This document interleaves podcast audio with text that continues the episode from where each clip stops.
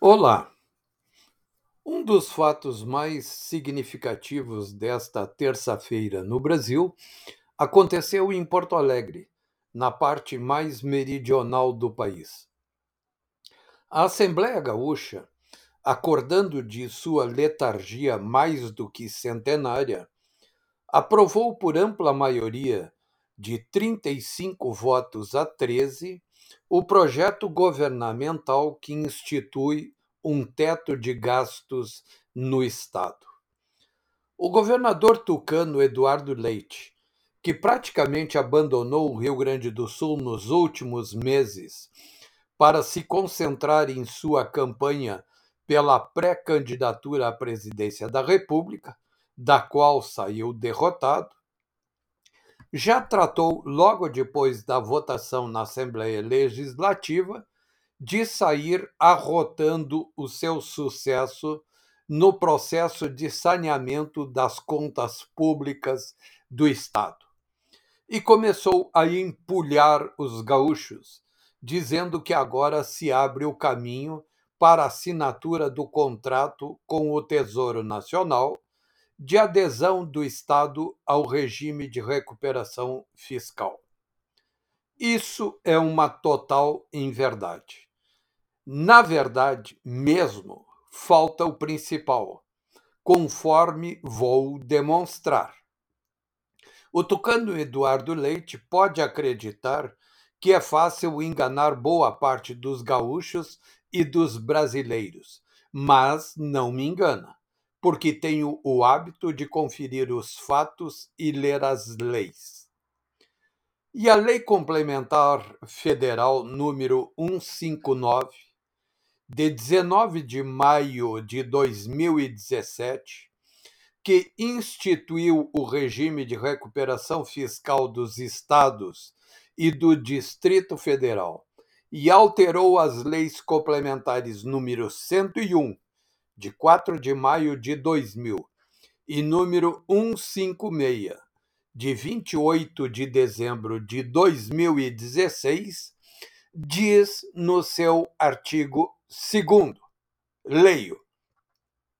O plano de recuperação fiscal será formado por leis ou atos normativos do Estado que desejar aderir ao regime de recuperação fiscal por diagnóstico em que se reconhece a situação de desequilíbrio financeiro, por metas e compromissos e pelo detalhamento das medidas de ajuste com os impactos esperados e os prazos para sua adoção.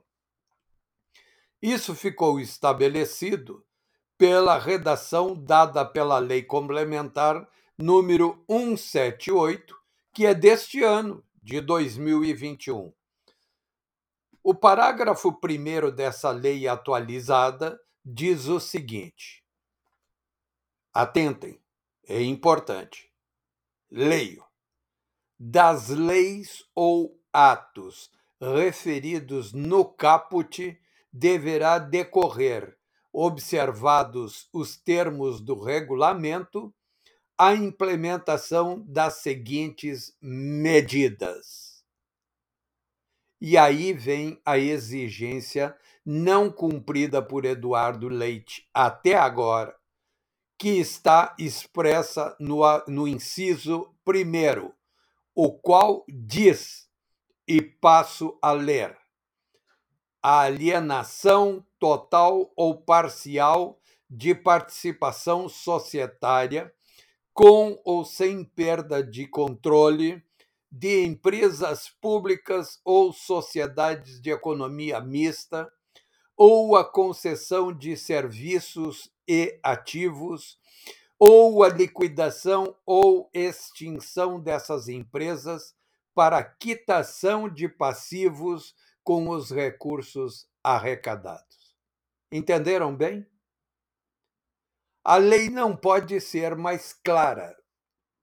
O governo Eduardo Leite, que já conseguiu mudar a Constituição estadual, tirando dela a exigência de realização de plebiscito para autorizar a privatização do Banrisul, agora precisa dar o último passo, que é justamente propor lei ordinária, uma leizinha simples, com maioria simples, pedindo autorização para vender o mamute bancário estatal gaúcho antes que ele não valha nada.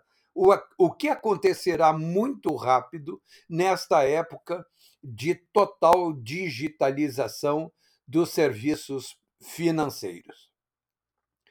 Pode ser que, cumprindo a sua promessa de não disputar reeleição, portanto, sem medo de eventuais perdas eleitorais, Eduardo Leite venha a ter coragem para dar este último passo de modernização do aparelho estatal gaúcho e entre para a história como quem ousou separar o passado e o futuro do Rio Grande do Sul.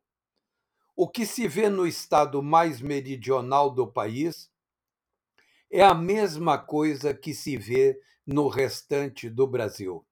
Os brasileiros, não bastasse os efeitos devastadores da pandemia do vírus da China, veem seu futuro e seu progresso barrado pelas castas públicas, especialmente pelas castas políticas que vivem de parasitar o Estado, de se grudar ao tesouro estatal como sanguessugas vorazes.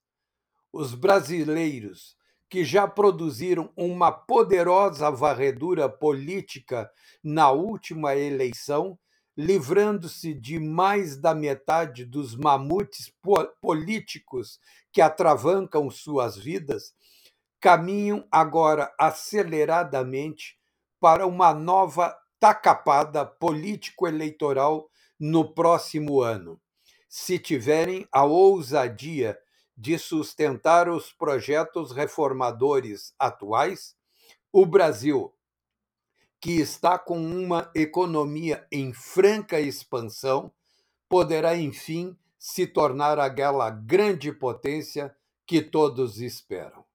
Até mais.